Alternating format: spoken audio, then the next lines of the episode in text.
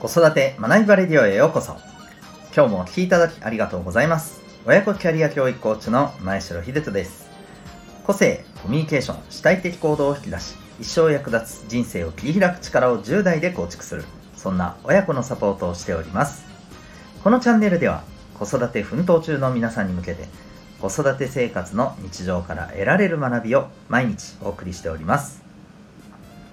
今日は第658回でございます。どうすればいいかわからない時どうしますか？そんなテーマでお送りしたいと思っております。またこの放送では本と挑戦のヒーロー希望戦士ダクシオンのヒーローズラボシンを応援しております。さて今日はですね、えー、ちょっと全問答のようなねなんかテーマですけれどもはい、えー、お子さんがですねうんなんかどうすればいいかわからないってなってる時こういう時って皆さんどんな風にお子さんにアドバイスしますか？例えばですね、まあ、一番よくあるだろうと思うのは、まあ、私たちが、えー、知ってることを、まあ、そのお子さんに、えー、提供する教える、ね、アドバイスをするというふうなまあ、ことをされると思うんですよね。つまり、あの方法とかね、やり方とか、うん、こういったことを伝えていくと。うん、まあ単純にね、例えば勉強で、この問題どうやって解いたらいいかもう全然わかんないみたいにね、なってる時って、ああ、これはねって言ってね、えー、まあ教えていくじゃないですか。うん。で、ただ、まあ、例えばね、まあ今勉強の事例を出しましたんで、えーと、そのままでいこうと思うんですけど例えばじゃあ、えー、見て私たちもわからない場合、うん、どうしますか？いやどうしようもないんじゃないですか？まあネットで調べる？でもネットで調べてもわからんかったらもうどうしようもないですよねみたいな。まあそんな風にね考える方が結構多いんじゃないかと思うんですね。でこっからがね今日のまあ本題なんですけど自分で精一杯やれることはやった。けれどもどうすればいいかわからないっていう時ってこれ実は一番の方法が僕はやっぱりこれだと思うんですけど何だと思いますか？実は今お話ししたあの事例の中に実はとっくに答えは出てるんですけど何か分かりますか、えー、これ最初に僕お子さんがこれどうすればいいか分からないってね聞いてきた時って言いましたよね。つまり誰かに教えてもらうと誰かに助けてもらうっていうことなんですね。いや 待って待って待って。シンプルな話それそんな当たり前じゃないですかって思われるかもしれないんですけどこれが意外にできない人僕は最近多いんじゃないかと思うんですよ。と言いますのも、えー、やっぱりこう、えー、いろんな場で、まあ、小中高生のですね、えー、子たちと、ま、話す機会がある中でやっぱり聞いていくとですね自分がどうすればいいか分からなくなった、ね、ネットでも調べてみた。でも分からんかった。どうすればいいか分からない。ってなったら大体もうそこでストップしちゃう子が多いんですよね。いや誰かに聞いたらいいじゃないと。うん、で例えばねあのー、まあそれこそえっ、ー、と子供たちであればね、まあ、さっき言ったよ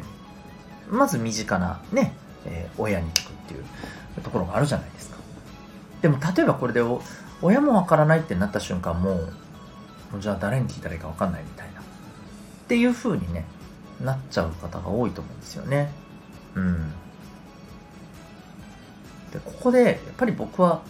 いや、誰かに助けてもらったらいいじゃないかと 思うんですよ。うん。で、えそれこそ、まあ、その人が分からなくても、なんか一緒になって考えてくれたりしたらですね、何かまあ、そこから突破口が出てくるかもしれないわけじゃないですか。これがですね、うん、なんかやっぱりこう助けを求めるっていうことが怖いのかやっちゃいけないと思っているのか。うんなんかとてもとてもとてもこの壁が今すごく高いような感覚がですねやっぱりこう小中高生の子たちを見てたらするんですよね。うん。でこれひょっとするとですよ。うん。私たち親がそうだったりするのかなと思って。そうするそういう姿を見ててああ人に頼っちゃいけないんだ。ご迷惑なんだ。恥ずかしいことなんだ。うん。ね。そんな風に思っちゃってる人多いんじゃないかなと思うんですよね。なんていうか両極端だなと思うんですこの部分に関して、えー、もう全部自分でやらないといけないってなってしまうかでもできんかったらもうダメだってなっちゃうのかまたは逆にうん徹底的に人を利用しようみたいなところに行ってしまうか自助努力を全くせずにですね。うん。はい。でなんかやっぱりあの世間の空気というのもなんかそういう人たちに、えターゲットを絞って、うん、ねなんかこう人を頼るなみたいな、お前らみたいのがみたいにね非難したりとか。結局そういう空気作ってるじゃないですか。うん。なんかもうとってもお互いにどんどん助け合えなくなる空気感を自分たちで作ってるようなね気もするんですよね。うん。ということなのでやっぱりこう僕はちょっとねこう、まあ、大人の世界はなかなか難しいですけどこう子供たちのね世界からでもねこれはちょっと払拭していかないといけないんじゃないのかなって思うんですよね。はいということで、えー、皆さん是非あの自分の周りの世界からでもですねうんなんかやっぱりこういう感じ雰囲気はね吹き払っていきたくないですかね？ということで、えー、ちょっとねお考えいただくきっかけに一助になればありがたいなというふうに思います。というわけで今日はですね、えー、どうすればいいかわからない時どうしますかというテーマでお送りいたしました。最後にお知らせでございます。えっ、ー、と皆さんはですねまあこの今日の話ともちょっと関わるかもしれませんけど自分でとにかく何て言うのかな解決していきたいっていうふうにあの考える度合いってどうでしょうか？なんか徹底的に自分で、えー、例えばその自分でやらなきゃいけないというふうに追い詰められるとかそういうことではなくてあの本当に自分の中から湧き出てくる気持ちとしてですね、うん、なんか自分はいやあのやっぱ自分できちっとやりたいんだと、うん、なんかつまりうんどう言ったらいいんでしょうね、まあ、そういうことをしっかりできる自分でいたいんだみたいな、うん、自分でいなきゃいけないんだじゃなくてですね。そんな自分が好きなんだ みたいなちょっとなんかナルシストっぽいですね。そういうことじゃないですけどね。はい。あのそういうねあの自分でいたいっていう価値観を持っている人でしょうか。あるいはまあなんかそこまでよりは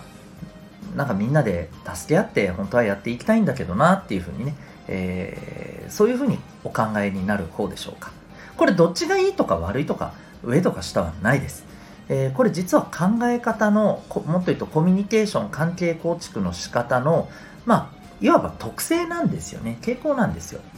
でこれって実はもともと持ってる脳の特性から来てる部分も多分にあると思うんですね。なので、えー、自分自身のですね、もともと持ってる脳の特性を知ることで、えーまあ、自分のこう考え方の傾向を客観的にですね、えー、掴むことができる。でそれができれば自分自身を、どんな風にね生かしていけばいいのか。お仕事で。あるいは、えー、子育ての場面で、うん。えー、そういったところがねあの見えてくると思います。もっと言うとお子さんの生まれ持った特性を知ることができればそのお子さんにどう関わることがそのお子さんにとって、えー、よりベターなのか。こういったところも見えてきます。ではこの生まれ持った特性ってどうやってわかるんだと？脳の特性なんかどうやってわかるんだと、えー、なんかスキャンして調べるのかと？いやそんな大掛かりなことは全く必要ないですね、えー、実は、えー、1秒2秒で終わります。その方法とは指紋を分析するという方法です。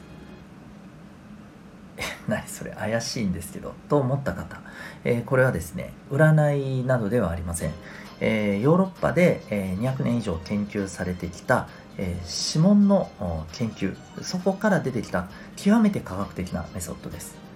皆さんあの犯人の特定に、え指紋が使われるということはよくご存知だと思います。あれどこから来てるかご存知ですか？そう、えー、今私が申し上げてる指紋の分析と同じ研究から来てるんです。つまり、えー、今実際に、えー、犯罪捜査でも使われているこの指紋の研究が、えー、さらに進化した先にですね脳の特性とつながっているということが分かったんです。はい、えー、そんなですね指紋の分析をする指紋ナビ。興味がある方は、えー、ウェブサイトにリンクを貼ってますのでご覧になってみてください。全国どこからでもオンラインでも受講が可能でございます。それでは最後までお聴きいただきありがとうございました。また次回の放送でお会いいたしましょう。学びよう一日を